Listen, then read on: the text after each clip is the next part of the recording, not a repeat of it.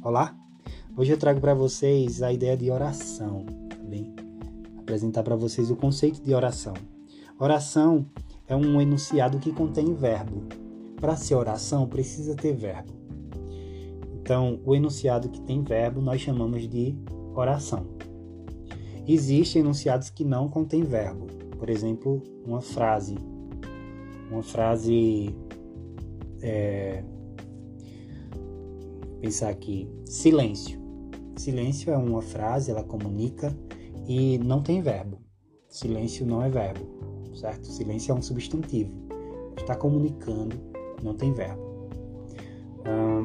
outra frase que, que não contém verbo, que é bem presente no, no nosso cotidiano. Menino lindo. Menino lindo é uma frase, menina linda.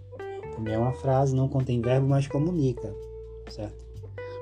Então, o que vai fazer, o que vai caracterizar a oração é justamente a presença do verbo. Como nessa frase aqui do, do Chico Buarque. A roda de samba acabou. Vocês conseguem identificar o verbo? O verbo, a definição que nós temos de verbo, é o elemento que vai provocar a ação dentro da oração.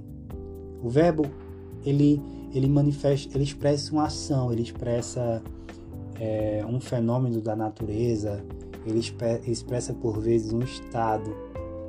Então, o verbo vai ter essa função dentro da oração.